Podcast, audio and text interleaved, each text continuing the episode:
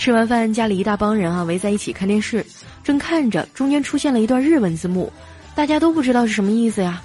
我凭着多年看动漫的基础啊，硬是给翻译出来了。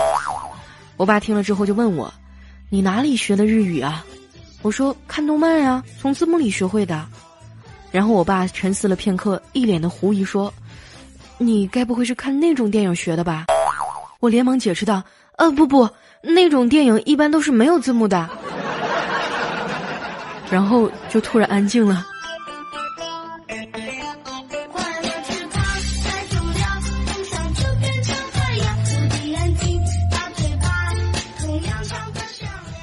从我毕业以后啊，爸妈就再也不给我钱了，美其名曰让我学会独立。可是刚上班，钱总是不够花呀。每一次我说“妈，我想”，我妈就会迅速的回答“没钱”。后来我就学聪明了，跟我妈说：“妈，用下你的洗发水。”我妈说自己去拿。我说：“妈，用下你的护发素。”我妈还是说自己去拿。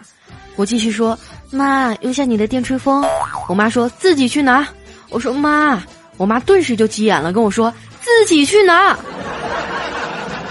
于是呢，我就从她的钱包里拿了八百块钱走了。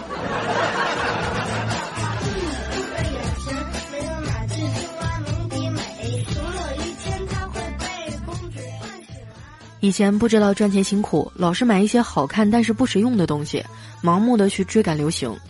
我还记得超级女生最火的那年啊，我上初中。